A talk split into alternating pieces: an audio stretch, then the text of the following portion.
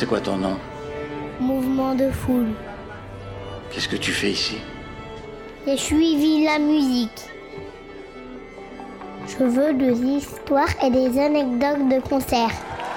De l'émotion et de la bonne musique. Ça, c'est cool.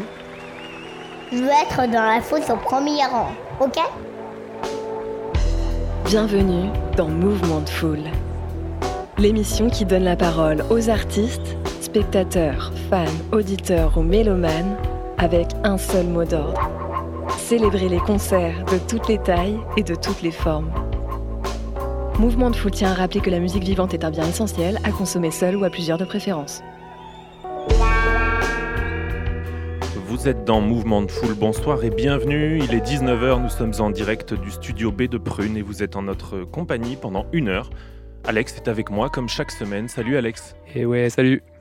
Tous les mardis, nous recevons un invité et ce soir, nous avons le plaisir d'accueillir Élise Bourne. Bonsoir Salut, Élise. bonsoir. Bienvenue à toi. Merci, plaisir d'être là. Merci d'avoir accepté notre invitation. Élise, tu viens ce soir nous partager la culture musicale qui a construit ton identité d'artiste. J'aurais plusieurs questions à te poser sur les concerts qui t'ont marqué ou ceux que tu rêves encore de voir. De son côté, Alex aura des questions pour toi sur ta méthode de travail, tes ambitions et tes projets. Mais avant toute chose, est-ce que tu peux te présenter, Élise, pour tous nos auditeurs qui ne te connaissent pas? Complètement. Euh, donc, je m'appelle Elise Bourne, je suis de Nantes, euh, Chantenay très précisément. J'ai grandi ici. Euh, je suis euh, autrice, compositrice, interprète. Je suis originaire de Nouvelle-Zélande et j'écris des chansons de folk que je que j'enregistre et que je chante en live. Voilà. Yes. Bravo, c'est peut-être la, la présentation la plus complète qu'on a eue depuis le début de cette émission. J'avoue, synthétique. Tu parles de Nouvelle-Zélande, tu dis que tu as grandi ici. Tu as Voilà. grandi ici euh, très tôt, depuis J'ai un grandi très ici très tôt, oui. Euh, oui, je suis arrivée en France euh, étant bébé. Euh, mes parents ont déménagé en France, donc je suis née à Auckland, dans l'île du Nord. Et on est arrivé en France quand j'étais petite, et mon petit frère est né là, et donc nous sommes restés à Mhm. Nantes.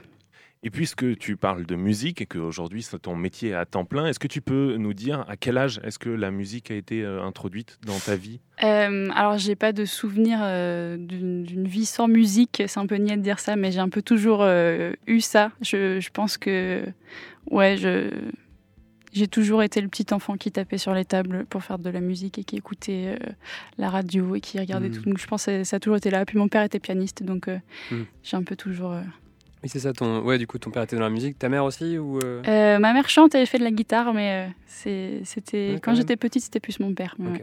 Donc on t'a proposé très jeune de commencer la pratique d'un instrument? Ouais, alors en fait, j'ai. Quand est-ce que ça a commencé? Je pense que je devais avoir 8-9 ans, on m'a offert un djembé. Et là, c'était le début du, du bazar. j'ai commencé vraiment.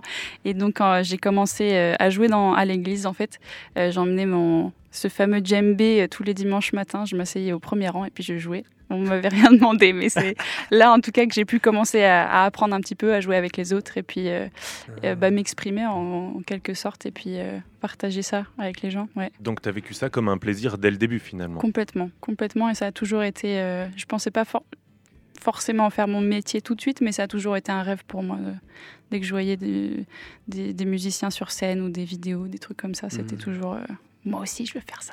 Et après le djembé, tu as continué avec la guitare C'est ça, ouais. Ouais, j'ai commencé la guitare au collège. Euh, J'avais un peu ce truc, une espèce de saison au collège où euh, c'est comme si à chaque fois que je re- revenais à la maison, il y avait un nouvel instrument dans ma chambre, quelqu'un avait trouvé quelque chose euh, sur le bord de la route ou que je sais pas quoi. Et donc euh, la guitare s'est passée comme ça. On- Il y avait une vieille guitare qui traînait, puis euh, mes parents se, se sont dit, oh, peut-être qu'elle voudrait bien essayer. Mhm. Et, et c'était quoi les tout premiers morceaux que tu jouais à la guitare ou en tout cas les artistes dont tu avais envie de t'inspirer à cette époque-là? À la guitare, mon tout premier morceau, écoutez, c'est un morceau pas très connu qui s'appelle Wonderwall. euh, de Oasis. Il n'y a pas beaucoup de guitaristes qui ont commencé avec ça. Euh, c'est ma sœur qui m'avait montré. Et une, euh, ouais, voilà, donc Wonderwall, enfin tous les classiques euh, comme ça. Choupi de Cocoon, j'avais bien, euh, j'aimais bien jouer ça aussi. Et en fait, oui, il y avait des morceaux. Et Sheeran, j'ai beaucoup joué du Sheeran. J'avais des morceaux que j'aimais, puis je regardais les vidéos sur YouTube, comment jouer. Mm. Je regardais la forme des doigts et je faisais pareil. J'avais même pas envie d'apprendre le nom des accords au début, mais. Voilà Et donc naturellement, tes, tes parents et tes proches ont été ton premier public. Euh, oui, complètement, ouais. Mon premier public, ouais, euh, c'est c'est ça, mais j'apprenais quelque chose, je descendais en bas dans la cuisine pour dire regardez ce que je viens d'apprendre, Mhm. et puis je jouais.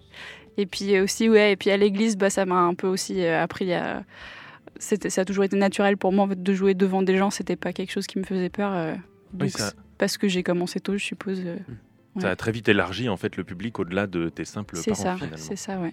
Et pour toi qui as commencé la musique euh, très jeune, notre euh, traditionnelle question de début d'émission va nous permettre de poursuivre cette discussion sur tes premières expériences musicales d'enfance. Élise, quel a été le tout premier concert de ta vie? Euh, alors, mon tout premier concert, ça compte pas vraiment comme des concerts, mais voilà, j'ai passé beaucoup de temps, comme j'ai déjà dit, à l'église. Donc, euh, euh, au diman- les dim- dimanches matins, on commençait souvent les cultes avec un temps de louange.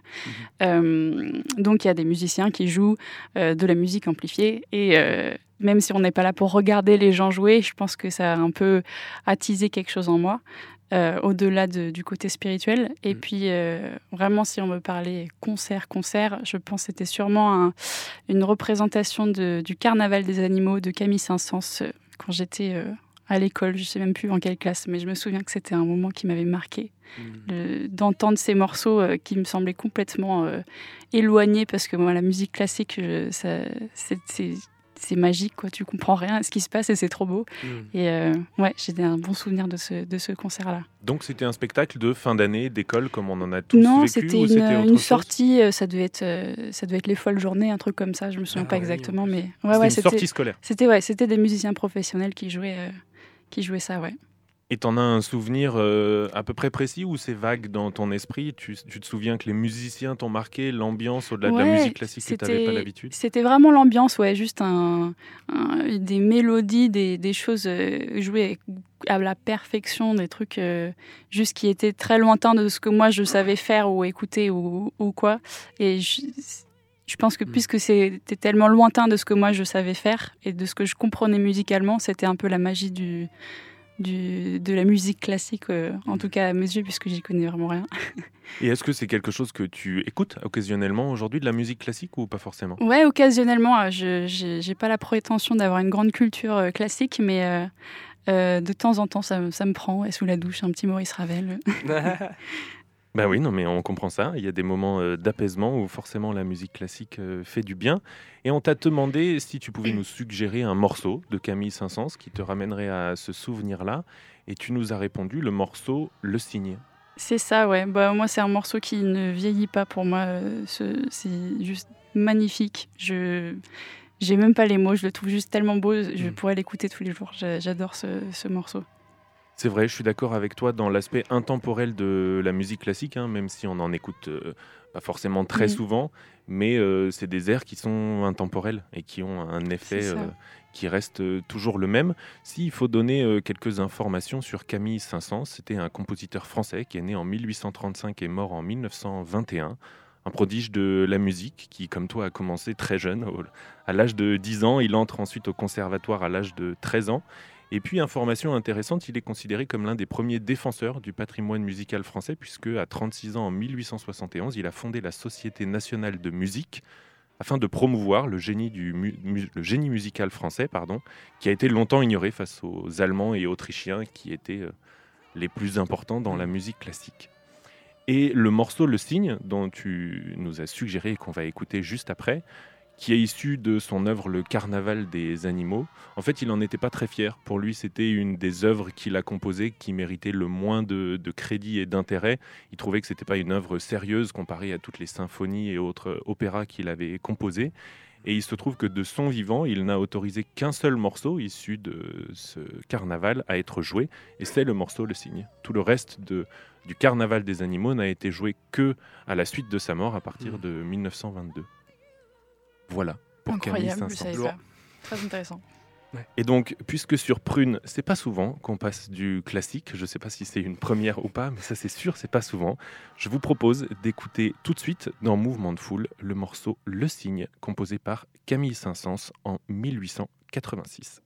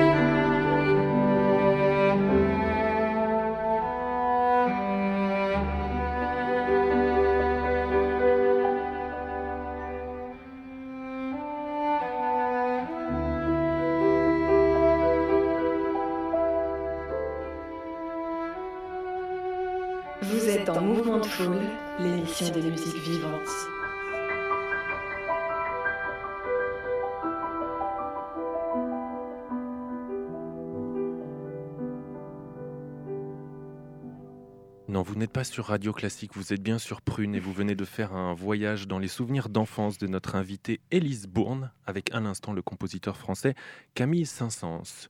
Merci Élise pour ce moment de douceur. Avec plaisir. On aurait peut-être dû prévenir Alex, les auditeurs et auditrices de ce soir, que l'émission allait être très douce. Je pense que c'est le thème de ce C'est soir. trop doux. Et de- depuis cette enfance, Élise, tu as franchi de nombreuses étapes qui ont toutes été essentielles à la construction de ton identité actuelle d'artiste, autrice, compositrice et interprète, puisque tu as toutes ces casquettes-là.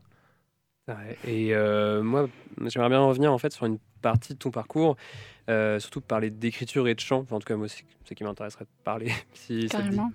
Euh, donc, ouais, il paraît que tu avais participé à la formation MUMA euh, à Trampo. C'est ça ouais, en 2018, me semble-t-il. Ok, ok, ok. Et euh, qu'est-ce que tu penses que ça t'a apporté, euh, justement, peut-être pour le chant, pour l'écriture, je sais pas si.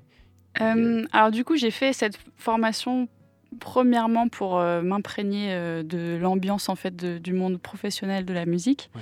Et j'avais un peu l'orgueil de me dire que musicalement, dans la pratique, j'allais pas apprendre grand chose parce que j'ai- je suis autodidacte de base.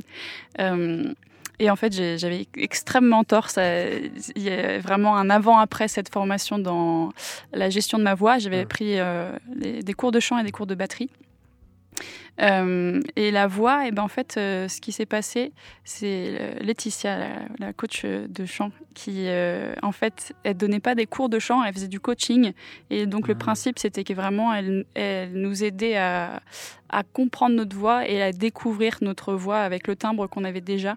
Mm. Et moi, ça a juste, enfin, je peux pas expliquer parce que j'ai pas beaucoup de technique vocale, Mhm. mais c'est comme s'il y avait quelque chose qui s'était ouvert en moi, une, une confiance en moi, en mon chant qui s'était ouverte parce que de base, je me cachais un peu derrière ma pratique instrumentale et j'utilisais le chant un peu pour combler les blancs. Euh, et depuis cette formation-là, j'estime le chant plus comme ma première, euh, mon premier instrument entre guillemets. Mm. Euh, ouais, ça m'a et même dans l'identité, parce que c'est quelque chose de, de très profond en fait. Le chant, Mm. ça vient de de, de- de tes entrailles quoi. Mm. Et euh, moi, ça, ouais, il y a, il y a vraiment un truc même dans mon identité qui s'est un peu plus ouverte grâce Mm. à, à- à ces cours de chant. C'est sûr qu'il y a un truc, euh, ouais, où quand tu chantes, euh, t'es obligé de te livrer totalement. euh, le seul instrument qui reste sur scène, euh, c'est le chant. Mhm. ouais, tu peux pas mentir au public. C'est ça, ouais. Ouais. C'est vrai. Et après, ouais, je voudrais revenir ouais, sur le, les- un peu l'écriture. Et euh, bon, déjà, je, alors, euh, je pense pas dire d'ânerie en disant que tu es bilingue en Oui, français. ouais. Oui. Tu ne dis pas d'ânerie. ok, c'est super.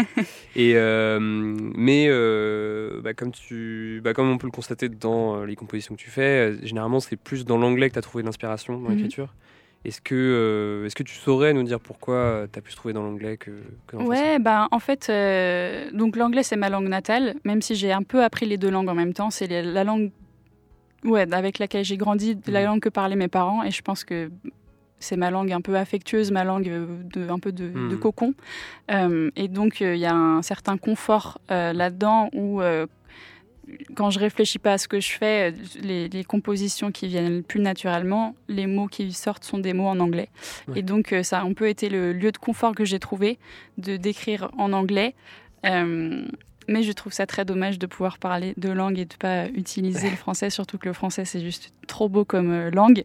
Donc euh, j'aimerais bien euh, apprendre un peu plus à, à écrire en français, mais c'est bien que j'aime chanter en français, écrire c'est quelque chose que je trouve plus difficile parce que c'est c'est difficile de rendre justice à une langue aussi belle. C'est un peu, c'est un, Mhm. c'est un peu différent de l'anglais parce qu'on a l'habitude de- d'entendre de l'anglais tout le temps. Alors qu'en français, il y a un peu une, une critique qui vient beaucoup plus rapidement, euh, une autocritique et une critique des autres. oui, du, du fait Ça- d'être dans la même langue. Enfin, de- Et ça peut être plus rapidement niais en fait. Euh, C'est euh, le ciel est bleu, euh, the sky is blue. Je sais pas. il y a- c'est- plus. euh, c'est plus facile de dire des trucs nuls en anglais qu'en français, j'ai l'impression. Peut-être c'est plus permis. Ouais. Ouais, voilà. Et euh, mais oui, de toute façon, là, dans, dans ton quotidien, en fait, tu parles euh, plus, enfin, plus, major- enfin, plus en français finalement Exactement, ou- ouais, complètement. Il n'y a aucune raison euh, Hmm.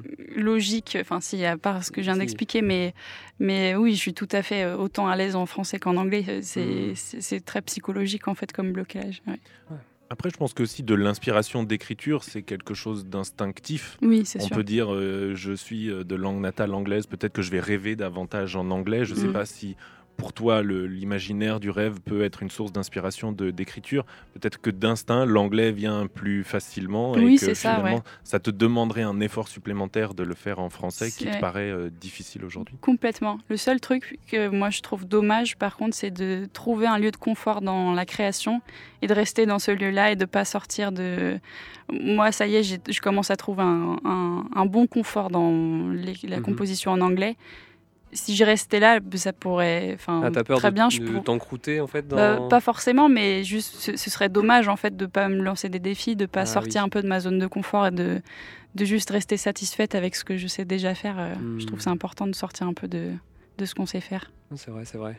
Je pense que tu auras largement le temps Oui, Élise, complètement. de te lancer ces défis, euh, toi qui as encore beaucoup de projets à venir, et on en parlera euh, Yes. tout à l'heure. Mais pour l'instant, et on vous a pas prévenu à toutes et tous qui nous écoutez, mais Élise a une jolie surprise à vous proposer puisqu'elle a pris sa guitare avec elle dans le studio. Et puisqu'on a l'habitude de jouer dans cette émission des morceaux, des artistes qu'on a l'habitude d'inviter, ce soir on ne va pas jouer un morceau d'Élise, même si on en a un pour vous tout à l'heure, mais c'est Élise qui va les interpréter en direct. Élise a deux morceaux à nous interpréter. Je vais te laisser la parole, Éli- Élise, pardon, et, et nous dire quel est le premier de ces deux morceaux que tu vas nous interpréter? Yes, ça y est, j'ai sorti ma guitare de son coin. Euh, le premier morceau que je vais interpréter, c'est un morceau qui s'appelle Accident, qui veut dire accident. En fait, euh, c'était pas un accident d'avoir écrit cette chanson, c'était bien une intention. Euh, ça parle, c'est un morceau un peu innocent, un peu euh, pas prise de tête. Ça parle d'un enfant qui a fait des bêtises là où la maman avait dit clairement qu'il fallait pas aller là où il est allé et euh, un peu cette euh, il s'est fait mal en fait. En, en gros, il, il marche dans une flaque de boue, il commence à jouer dans une flaque de boue alors que la maman avait dit non, il faut pas faire ça. Il se fait mal et c'est un peu ce- cette ambiguïté où, où tu as besoin de demander de l'aide de ta mère alors qu'elle t'avait dit clairement qu'il fallait pas faire ça. Donc voilà, accident.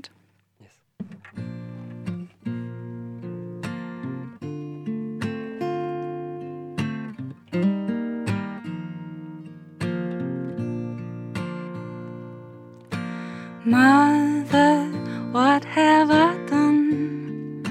My toes have gone numb from playing in the mud. At first, I thought it was fun, but I cut my thumb and I saw blood.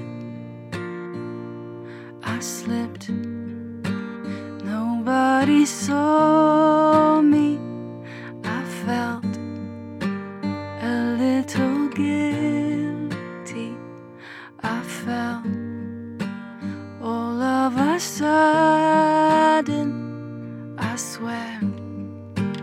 it was an accident. Mother, please would you come? I think we've run right out of plasters. I'm sitting here in the tub. It hurts when I rub. What a disaster!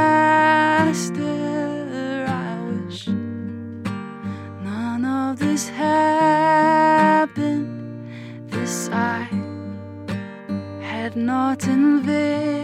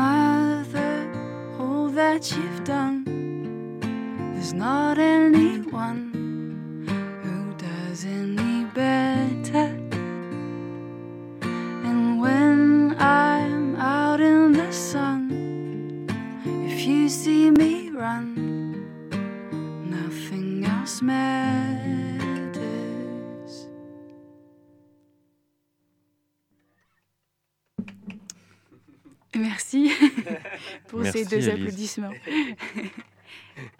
J'enchaîne avec le prochain ou? Je t'en prie. Eh ben super. Allez. Le prochain morceau s'appelle Procrastination. Euh, procrastination donc. Euh, pour la petite histoire, euh, j'ai pendant le premier confinement en 2020 euh, écrit 30 morceaux euh, en 30 jours. En fait non, j'ai écrit 30 morceaux en 33 jours. J'ai pas complètement réussi le, le défi. C'est honnête. Euh, et procrastination, ça devait être le jour, je sais pas, 11. Et euh, j'ai. En fait, donc pour, pour faire ces 30 jours, il fallait que je passe la journée à peu près à, à écrire le morceau et qu'à la fin de la journée, j'ai fini mon morceau. Et euh, j'ai rien fichu de, de tout ça pendant toute la journée. J'ai trouvé toutes les choses imaginables à faire sauf ça. J'avais j'avais la flemme, j'avais pas envie.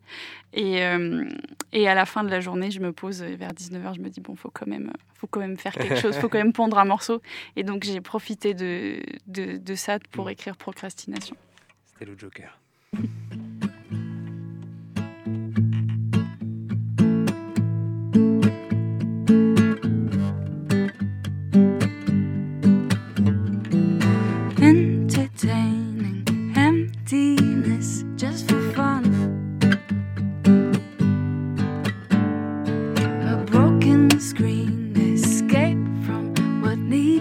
die.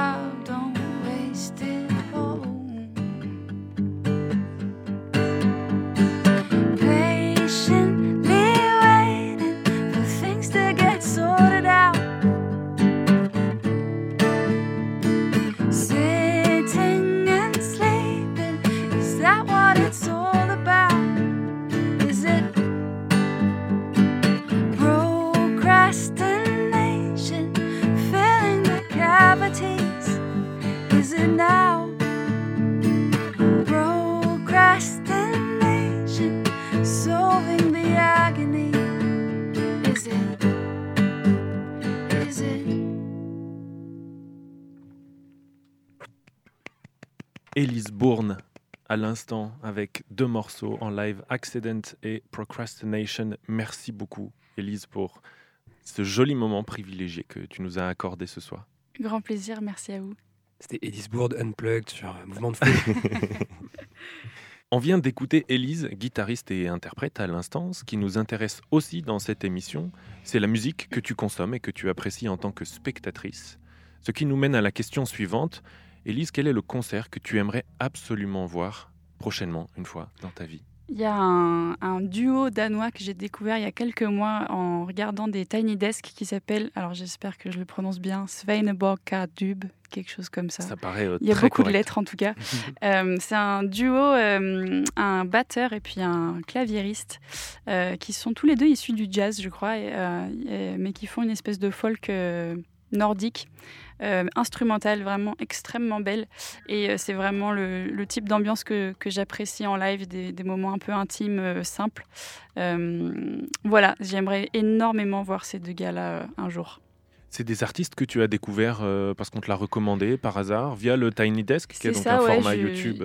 C'est ça, c'est des, concerts euh, sur YouTube et je sais pas, j'ai j'ai dû voir la vignette que j'ai trouvée super belle et je me suis dit, oh, ça a l'air d'être euh, doux. Et donc j'ai cliqué dessus et puis voilà. Et donc j'ai réécouté ce truc une vingtaine de fois, j'aime énormément. Je le comprends. On parlait d'ailleurs de, de Tiny Desk pas plus tard que la semaine dernière. On en parle souvent. C'est vrai, quand on parle de live, ce format YouTube de la radio américaine revient souvent. Et moi, je connaissais pas du tout Svaneborg euh, Kardub. Et Alex, toi, tu connaissais? Oh bah non plus. Et je crois qu'on est tombés d'accord tous les deux que grâce à toi, qui nous l'a Mm. fait découvrir, euh, Elise, c'est euh, une très belle découverte qu'on Ouais, a fait beau. hein. mutuellement. Super doux. Effectivement, tu l'as dit, euh, clavier percussion, donc c'est quelque chose d'assez euh, simple, même s'il complète aussi avec des nappes électroniques puis, Mm. et quelque chose d'a- d'assez progressif. Ils s'inscrivent euh, dans une scène qui est effectivement jazz scandinave, qui a des noms euh, euh, voilà, dont, dont ils s'inspirent, tels que Esbjörn Svensson ou Jan Johansson, qui euh, remontent aux années 60 et qui sont vraiment des références du jazz scandinave, hein, qui est une scène à part entière. Et puis ils s'inscrivent aussi dans une scène jazz euh, dont le Royaume-Uni est un peu le fer de lance en, en Europe aujourd'hui, un jazz euh, moderne, minimaliste, instrumental, et euh, qui est très souvent rehaussé d'éléments électroniques. Et puis, on en parlait d'ailleurs en Roten juste avant, des artistes qui se rapprochent de cet univers-là. On pourrait citer Portico Quartet ou Gogo Penguin. Mm. Il se trouve que ce sont deux groupes qui sont sur le même label que Svaneborg Kardub, donc Gondwana Records, qui est un label anglais. Et euh, très souvent, ça m'arrive, je te fais une confidence, Élise, j'ai la découverte qu'on fait grâce à toi, et je me dis, tiens, moi aussi j'aimerais bien les voir en live comme toi, je me dis, euh, ça a l'air super bien. Alors je regarde leur prochaine date de concert, et là je vois qu'ils étaient mardi dernier au Café de la Danse à. Paris. Alors, je sais pas vous, mais moi, ça me le fait souvent. Je découvre un artiste que je connaissais pas, j'aime instantanément. Je me dis, tiens, j'aimerais bien les voir. Je regarde leur date de tournée, ils étaient là la semaine dernière. Et toutes leurs prochaines dates jusqu'au printemps, c'est soit au Danemark, soit en Allemagne. Donc, euh, mauvais timing. Mauvais timing. Horrible. Il faudra suivre euh, leur prochaine date. Donc, comme toi, je me suis consolé en regardant sur YouTube leur passage euh, au Tiny Desk. Est-ce que cet univers musical, c'est aussi euh, le jazz assez moderne, quelque chose que tu écoutes beaucoup? Et bah euh, oui, je pense que je, je connais très peu de jazz, j'aime énormément ça. C'est un peu comme la musique Mm. classique, c'est quelque chose qui est complètement euh, alien pour moi, je ne comprends pas, du coup c'est pour ça que j'apprécie. Euh, oui, les, les choses comme Svaneborg Kardub, c'est les trucs un petit peu... c'est à, à la fois des très très bons musiciens, mais qui font des choses simples, et tu sais qu'ils maîtrisent énormément ce qu'ils font, euh, et qui créent une ambiance vraiment... euh, propre à eux. Euh, C'est quelque chose que, que j'aime énormément. Ouais. Je, je suis beaucoup à la recherche d'artistes comme ça. Et on t'a demandé de sélectionner un morceau de ce duo danois et tu nous as dit le morceau Haven. Oui, en fait, euh, c'est tout simplement le premier morceau qu'ils ont fait dans ce fameux set. D'ailleurs, je crois que c'est le premier morceau dans, dans leur euh, album aussi. Euh, c'est un morceau, euh, dès que la- les premières notes de clavier arrivent, il y a juste quelque chose qui se calme en moi. euh, parce que je sais que tout ce qui va suivre, ça va être trop beau. C'est un peu comme le- l'espèce d'annonce de OK, maintenant vous avez passé un bon moment. Et donc, j'adore ce morceau. Et puis, si on cherche dans euh, l'interprétation, en tout cas que je m'en suis faite, hein, la traduction littérale de Haven en français, c'est refuge ou havre de paix. Mm. Et finalement, de la musique, des textes que tu composes, j'ai l'impression que havre de paix, ça correspond assez bien à ta définition de la musique, ou en tout cas ce qu'on en ressent en tant Oui, qu'auditeur. vrai. Je ne ouais. sais pas si tu partages cette Oui, j'avais pas fait le, lien, mais oui, complètement. Oui, ça me parle beaucoup. C'est quelque chose qui me, qui me parle, ouais. Et donc, pour vous toutes et tous qui nous écoutez, si vous ne connaissez pas, comme Alex et moi, Svaneborg Kardub avant cette émission, je vous propose d'écouter tout de suite le morceau Haven dans Mouvement de Foule.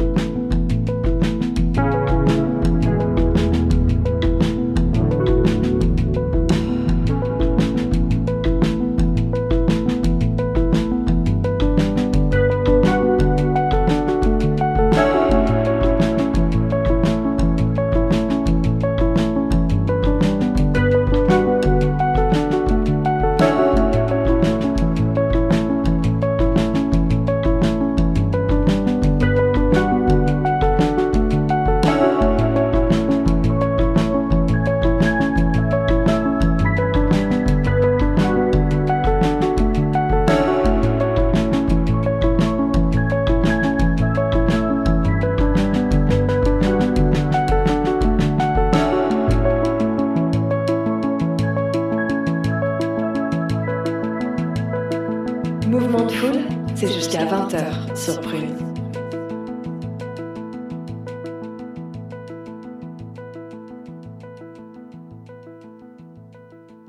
Le duo danois Svaneborg Kardub à l'instant sur Prune avec le morceau Haven. Ne vous inquiétez pas si vous avez envie de le noter de côté, on, on vous mettra le descriptif de la playlist dans le podcast, c'est promis. En préparant cette émission, Elise, on t'a demandé si un artiste t'avait potentiellement déçu en concert et, et j'ai beaucoup aimé ta réponse. Tu nous as dit Je n'aime pas placer mes attentes sur les artistes que je vais voir pour les laisser me donner ce qu'ils ont à me donner à ce moment précis. Et je trouve que finalement, c'est une belle démarche. Et plutôt que de te parler de déception, on t'a demandé, à l'inverse, si tu avais un souvenir de concert particulièrement marquant et spécial pour toi, que tu avais envie de nous partager. Ouais, carrément. Et bah, un de mes, mes souvenirs préférés de concert, c'était d'aller voir euh, Toto au Zénith de Nantes avec mon papa euh, pour mes 18 ans.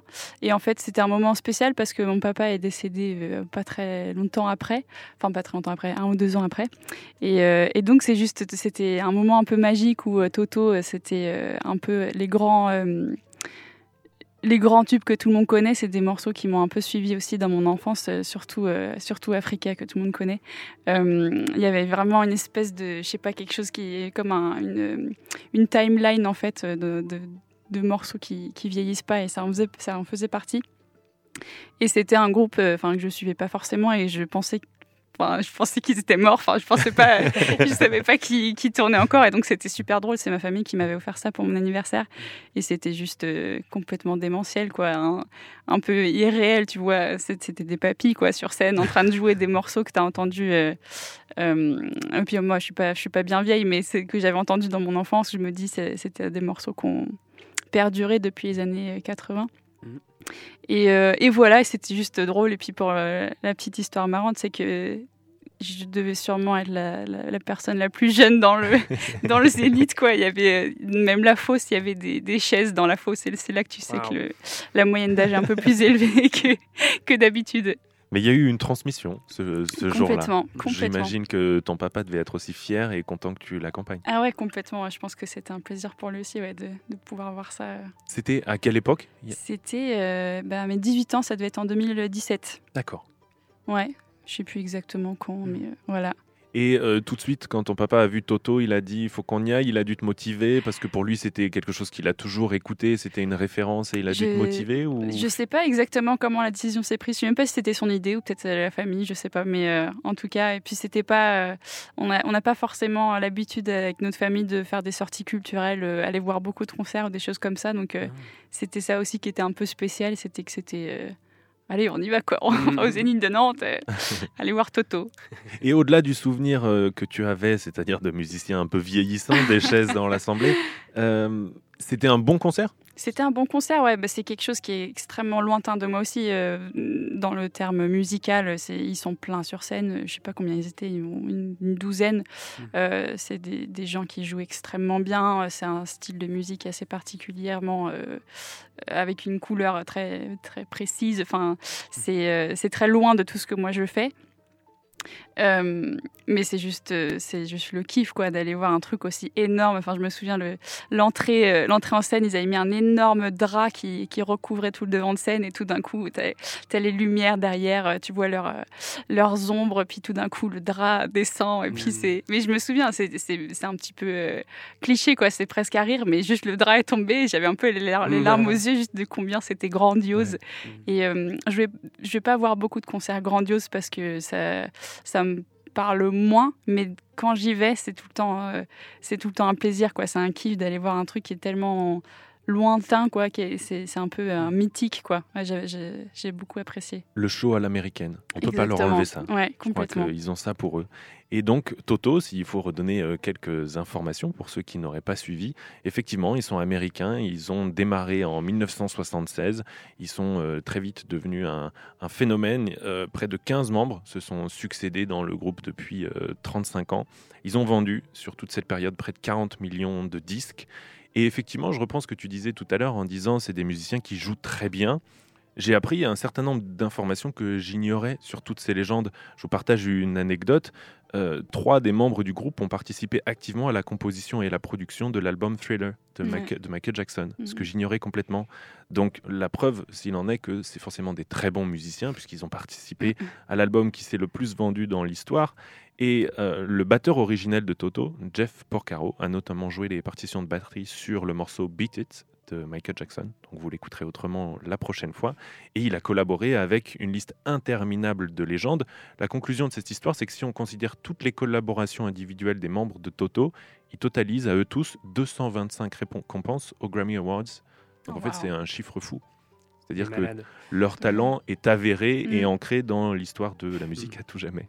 Je pense qu'on on rigole un peu avec le, le titre Africa maintenant, enfin où il a pris une connotation un peu, un peu blague, mais euh, je, bah, après, sincèrement, j'ai l'impression qu'à l'époque, euh, c'était pas du tout une blague, c'était juste euh, ouf. Non, c'est sûr. Les, chiffres sont là Ouais. et euh, empêchent euh, toute critique possible. Et tu Mhm. viens de parler, Alex, du morceau Africa. C'est d'ailleurs celui que Oh. tu nous as suggéré, euh, Élise, Quelle pour l'écouter juste après. C'est le plus gros tube. hein, si on prend euh, le- les seules écoutes sur euh, la plateforme euh, d'écoute Spotify, c'est 1 milliard 300 millions d'écoutes Ah, à ce jour. vache. Sur énorme. une seule des plateformes d'écoute. hein. Mhm. C'est un titre iconique pour le groupe et euh, c'est vrai que ce titre a été souvent décrié, ou en tout cas c'est un peu ce que j'ai toujours entendu, et tu nous l'as dit d'ailleurs en le suggérant, euh, ce titre c'est un peu une blague, mais bon c'est quand même le souvenir que, que j'ai et que j'ai envie de partager. Et je me suis dit mais pourquoi c'est considéré comme une blague ce morceau? Et en fait j'ai lu un article où David Page, euh, membre du groupe qui a composé ce morceau, a admis que quand il l'a composé en, en 1982, il avait jamais encore mis les pieds sur le continent africain et que l'inspiration de la chanson lui était venue des paysages d'un documentaire du National Geographic qu'il était en train de regarder à la télé. Donc c'est vrai que ce jour-là, il a un peu perdu en crédibilité. Et une dernière anecdote très rigolote que euh, j'ai découverte aussi en faisant des recherches. Un artiste allemand nommé Max Siedentopf en 2019 a créé une installation sonore qui utilise des batteries solaires pour diffuser le titre Africa à l'infini au milieu du désert namibien. Oh, chacun ses délires. Voilà, hein. dans un lieu qui est encore inconnu à ce jour, mais au milieu du désert. En ce moment même, le titre Africa est en train d'être joué. Et dans l'émission Mouvement de Foule, ce soir, puisqu'Élise nous l'a suggéré, on écoute un extrait de Toto Africa.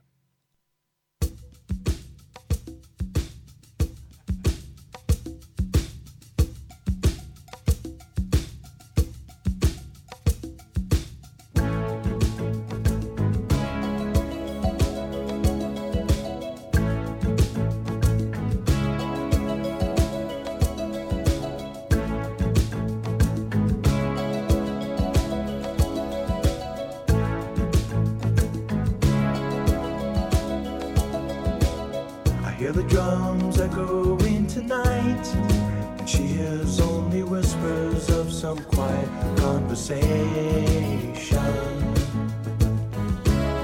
She's coming in 12:30 flight. The moonlit wings reflect the stars that guide me towards salvation. I stopped an old man along the way hoping to find some old forgotten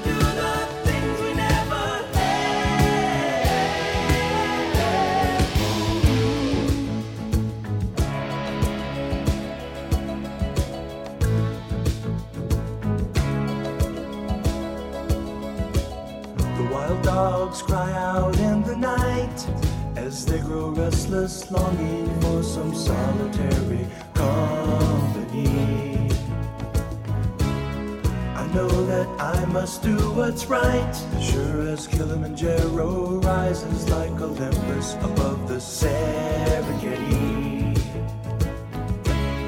I seek to cure what's deep inside, frightened of this thing that I've become.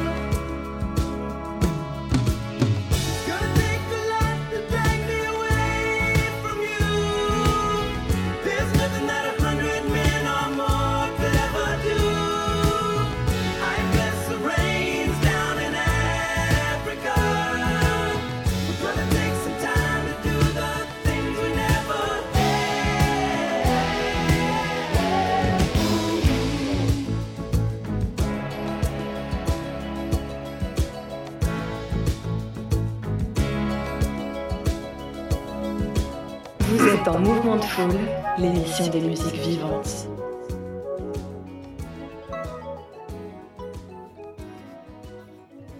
Cette petite conclusion, le groupe Toto à l'instant sur Prune avec leur tube de 1982, Africa. Merci Elise. Avec grand plaisir. Une, une grande satisfaction d'avoir diffusé ce morceau. En souvenir de ce concert au Zénith, et je pense que c'est peut-être la meilleure chose qu'on puisse te souhaiter, Elise, c'est qu'un jour toi aussi tu y joues euh, dans ce Zénith de Ah Nantes. bah, si on me propose, je dis pas non. yes. On a parlé tout à l'heure euh, de la partie écriture de ton travail ou la partie chant. Mais ce qui nous int- intéresse aussi, c'est euh, la partie live et euh, peut-être tes actualités musicales aussi. Tu t'es beaucoup produite sur scène euh, depuis, trois... enfin, depuis le temps que tu as commencé à chanter? Ouais, là, ça, fait, euh, ça va faire trois ans, je crois, que j'ai Mhm. commencé ça. Euh, beaucoup, ça dépend des, des saisons. J'ai eu la chance de faire mes, mes, mes premières dates au, à Stéréolux. Ouais. J'ai fait la première partie de Emily Jane White en février 2020 Mhm. juste avant le Covid. Et c'était quelque chose qui, pour moi, euh, était un peu symbolique de pouvoir commencer euh, comme ça. Euh, Enfin, c'était vraiment un coup de chance, quoi. J'étais au bon, Mm. bon endroit au bon moment. Mais ça ça m'a un peu per- permis de me dire, OK, j'ai pas besoin de, de, de vraiment euh, me fighter pour pouvoir trouver plein de dates euh, en Ouais. café-concert. Enfin, il y a des personnes pour qui ça marche très bien et c'est ça, à ça qu'ils aspirent. Mais moi, Ouais. j'avais pas trop envie de, de passer beaucoup de temps à essayer de démarcher et trouver des, des, des choses. Et donc, euh, j'ai commencé à être vraiment à la cool en laissant tout, juste les gens me proposer des choses. Mhm. Et bah, jusqu'ici, ça. C'est ce qui s'est passé et j'ai bien aimé. En fait, euh, j'ai eu un peu de tout, des, des, des petits cafés-concerts, des, Mhm. des salles un peu plus grandes, des festivals, des choses, ouais. Ah, yes. Et euh, ouais, festival, t'as joué sur. euh, bah, quoi comme festival par exemple euh Euh, alors j'ai fait l'été dernier, j'ai fait le Grand 8, j'ai Mhm. fait ouais, à Saint-Nazaire, j'ai fait Mhm. les scènes vagabondes à Nantes, c'était super. Et j'ai eu, je sais pas comment je me suis retrouvée là, j'ai eu la chance de jouer au, aux escales de Saint-Nazaire dans, une- dans le cadre d'une création pour les 30 ans de- du festival, euh, chapeauté par Vincile. Et en gros, il a invité plusieurs artistes locaux À, à faire une- voilà jouer des morceaux euh, avec euh, Hocus Pocus en backing band. Et euh, Si je dis pas de bêtises, il y a un extrait de cette session à Saint-Nazaire sur YouTube ou c'est autre chose? Euh, je crois qu'ils ont ils ont peut-être rediffusé quelque chose qu'ils avaient fait avec France 3 c'est possible ouais je Hmm. sais pas si le, le concert en, en- en entier est dessus mais oui je pense qu'il doit y avoir quelque chose En euh, tout cas, je suis à peu près sûr puisque c'est comme ça, moi, que je t'ai Eh ben, euh, découverte, euh, Élise. Euh, et je vous le recommande à toutes celles et ceux qui nous écoutent. Si vous voulez avoir un aperçu de ce que Élise Bourne est capable de faire en live, vous le trouverez sur YouTube. Mhm. Et euh, est-ce que je veux en venir Oui, et du coup, tu nous avais dit aussi que hors antenne que euh, une de tes musiques du coup avait été produite du coup sur un album euh, avec Vincile, c'était Oui, ça c'est ça. Bah, c'est le single euh, que j'ai sorti le mois dernier, là, qui, euh, en fait, Vincile et puis Grégoire Vaillant, qui est le, qui travaille en fait beaucoup sur l'album que je suis en train de produire en ce moment. Mhm. Euh, ils ont fait un vinyle de compilation pour le Secours populaire Mhm. euh, qui s'appelle Parage Partage. Euh, l'idée c'était un vinyle avec des artistes nantais qui, qui étaient juste en 400 exemplaires, un truc comme ça. Qui... Mhm. Et donc il, il m'a proposé très gentiment de mettre un de mes morceaux et c'était je me suis dit bon bah c'est parti j'avais un morceau fini et donc euh, je lui ai je lui ai passé Allez, premier Et voilà. Et pour ceux qui n'auraient pas compris euh, l'importance de ce que nous dit Élise, c'est que Vincile, Sylvain Richard, n'est nul autre que le fondateur et euh, leader de Hocus Pocus. voilà c'est ça Donc, euh, c'est euh, félicitations à toi d'avoir Bah, été merci. intégré dans, dans ce projet. Bravo. Alex, tu parlais de live. Il y a aussi d'autres projets à suivre dans ton actualité, notamment la sortie d'un EP. C'est ça. Alors dans l'actualité, c'est un peu plus loin parce que c'est encore, il n'y a pas encore tout fini, mais euh, en tout cas, oui, dans les débuts de l'année prochaine, il y aura, y pourra s'attendre à un EP. Il n'y a pas encore de date. C'est bientôt là, on euh, sera patient. Ouais, Publiquement euh, ça va, pas communiqué. Ouais. Combien de morceaux seront sur Alors, EP sur Tu le l'EP, sais déjà il y aura quatre morceaux. Quatre morceaux euh, qui précéderont euh, la sortie de l'album Mhm. de 12 titres. Ok, ok. Et si on ne dit pas de bêtises, sur l'album, il y a 12 morceaux prévus dans lesquels tu vas essayer de faire une sélection parmi les 30 que tu as Ouais, composés pendant ouais. le Covid et dont tu nous parlais tout à l'heure. Ouais, voilà. C'est bah, en fait l'idée euh, au départ des 30 morceaux, c'était voilà de me créer un répertoire parce que j'avais commencé euh, les- le live en fait quand j'ai commencé, j'avais pas beaucoup de chansons à jouer et donc je me suis dit, enfin je me suis dit et puis on m'a on m'a euh, de- de- d'écrire plus de morceaux. Mm. Et euh, je m'étais dit, oui, voilà, j'ai 30 morceaux, je vais pouvoir faire l'album. Mais en fait, c'était il y a déjà deux ans. Et là, je me rends compte qu'au fur et- au, fi- au fil du temps, bah, il y a de plus, encore plus de morceaux qui arrivent. Donc, je pense qu'il y aura euh, un peu moitié-moitié des morceaux qui sont plus récents et des morceaux qui viennent de ces fameux Mm. 30 jours. Et comment on fait euh, dans ta situation quand on a 30 morceaux, plus tout ce qui vient au fur et à mesure, pour faire une sélection et être euh, convaincu qu'on choisit un morceau et pas un autre? Alors, faut pas croire, 30 morceaux, c'est euh, pas 30 euh, singles incroyables. euh, Dans les Non, 30 morceaux, il y a des choses qui donnent un petit, un petit peu envie de vomir dans notre bouche parfois. des choses, tu te dis, je vais plus jamais sortir cette chose-là. Mais euh, c'est ça qui est, c'est ça la beauté de, de créer en, en masse, c'est que tu sors plein de choses et puis tu peux, il y a un peu des, des morceaux magiques où tu te dis, euh, ça c'est ça c'est sûr que je vais l'utiliser. Et à l'inverse, d'autres morceaux que je n'aimais pas du tout, que j'ai fait écouter euh, euh, à Grégoire Vaillant et Eva Ménard qui m'avaient lancé le défi de, de faire Mhm. ces, ces 30 compositions. Euh, et en fait, des morceaux que j'aimais pas du tout, que eux, ils ont eu un énorme coup de cœur dessus. Accident que j'ai joué tout à l'heure, euh, je, je le trouvais nul ce morceau la première fois que je l'ai joué. Et j'ai appris à l'aimer parce que eux euh, avaient vu une valeur dedans que je, que je n'avais pas vue. Hmm. Euh, je, je parle, je sais plus ce que c'était la question, mais Non, non, non, ça répondait à la question et ça répond aussi à une autre, c'est-à-dire euh, quand est-ce qu'on sait qu'un morceau est Mm. terminé et Mm. qu'on le laisse et qu'il va vivre Ouais. euh, sa vie J'entends que le regard des autres est important aussi. Sinon, Ouais. tu aurais peut-être trop de critiques si tu restais toi toute seule à décider. Ouais, c'est ça. Après, il faut faire attention. Le, c'est pas les autres. Et il faut, enfin, à, à Mm. mon avis, euh, il faut avoir un cercle restreint de personnes Mm. euh, qui te connaissent, qui connaissent ta couleur et que tu, tu sais que, enfin, tu mets de la valeur dans leur avis parce que si tu demandes trop d'avis, ça, Oui. ça part dans tous les sens et c'est juste complètement euh, submergent. Mm. Donc moi, j'ai euh, trois, quatre personnes à tout. C'est comme, casser. euh, ouais, c'est comme chouette d'avoir euh, des gens sur qui tu peux compter, sur qui tu peux, enfin, auxquels tu peux faire écouter ta Mm. musique et avoir des retours comme ça. euh. Ouais, et puis c'était un peu. ça fait vivre aussi le morceau parce que avant, avant de commencer à faire ça, je gardais tout le temps les morceaux pour moi. J'aimais bien faire de- des, des petites productions en home studio dans ma chambre. euh, et, et donc j'avais juste tout un paquet de, de petits morceaux qui sortaient pas. Et Mm. mine de rien, il y a une satisfaction à le faire écouter à quelqu'un. Juste, c'est comme pour le tester en fait, te dire ok, là il m'appartient plus, je, le- je vais laisser cette personne Mhm. écouter. Ça se trouve, elle va aimer, ça se trouve, elle va pas aimer, ça se trouve, elle va pas aimer, elle va te dire qu'elle a aimé. Mais Mhm. en, en soi, on s'en fiche, il y a juste l'acte de Ouais. un peu lâcher prise et te dire ok, ce morceau ne m'appartient plus entièrement. Mm. Et euh, ça fait aller un peu plus loin dans, dans la composition. Et avant la sortie de cette EP et de ce futur album à venir, pour euh, toutes celles et ceux qui auraient envie de t'écouter, tu as sorti ton tout premier single fin octobre. Il s'appelle Fire Eyes. On va l'écouter juste après. Est-ce que tu peux nous dire un mot sur ce morceau? Ouais, alors en fait, euh, c'est rigolo, je parlais tout à l'heure, donc euh, que j'avais comme en fait, j'ai commencé à enregistrer l'album avec les 30 morceaux. Fire Eyes n'en faisait pas du tout partie et euh, j'étais c'était une période où j'étais découragée, je je- j'essayais en vain de- d'enregistrer ces morceaux-là euh, tout en apprenant à utiliser le studio du collectif Opéra dont je fais partie. euh, et je me sentais extrêmement nulle et j'ai écrit Mhm. ce morceau-là en rentrant à la maison euh, qui- pas du tout en m'attendant à, faire quoi que ce soit avec. C'était juste un peu euh, un défouloir. Et le lendemain, j'ai emmené le morceau euh, au studio. J'ai fait, une petite maquette. Et je me suis dit que c'était sûrement euh, juste comme ça, un, un petit truc sympa que je me fais moi-même. Je pensais même pas l'envoyer, mais finalement, je l'ai, je l'ai fait écouter à certaines personnes qui ont trouvé que le morceau était super. Et donc, euh, c'était un peu le, le petit bonbon, quoi. Tout d'un coup, euh, un truc que j'ai écrit en un jour, je l'ai enregistré en un jour, euh, comme ça, un peu à l'arrache. Et, euh, et voilà. Et donc, le morceau parle d'une, d'une, euh, un échange de regards avec une, une personne que, qui est pleine d'amour.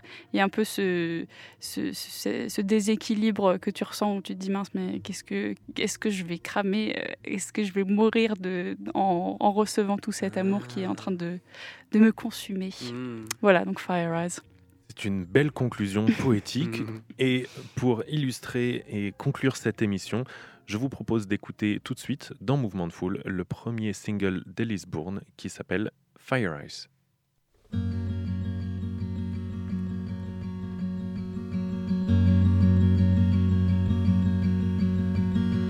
Silence, so beautiful. I've forgotten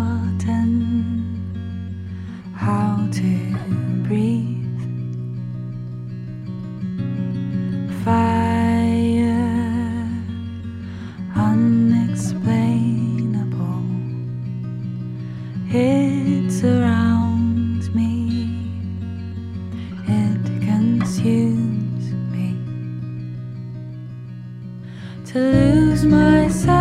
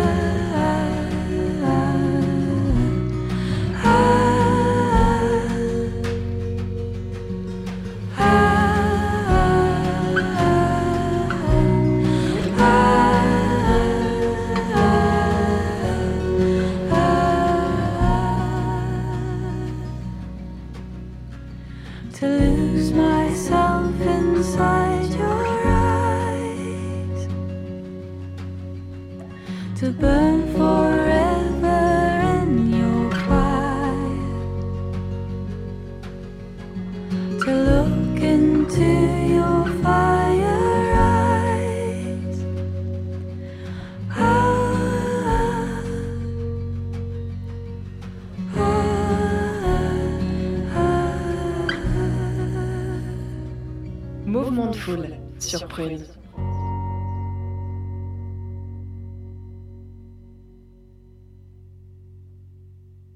Fire Eyes à l'instant sur Prune, le tout premier single de notre invitée du jour, Élise Bourne, nantaise, franco-néo-zélandaise, j'allais dire une grosse bêtise. On est déjà à la fin de cette émission, c'est le moment de te remercier de ta venue, Élise. Merci beaucoup. Et ben, merci pour l'invitation. C'était un plaisir de passer une soirée ensemble. On est ravis d'avoir découvert ta musique. On espère que pour toutes celles et ceux qui nous écoutent, c'était une belle découverte partagée. Je te remercie également, Alex. Il nous reste à vous dire à la semaine prochaine. Avant ça, si vous restez sur Prune, vous retrouvez tout de suite version papier à suivre. Le podcast de l'émission d'aujourd'hui sera disponible dès demain sur le prune.net. Merci à tous et à la semaine prochaine. Merci, ciao. Vous êtes sur Mouvement de Foule, mes petits poulets.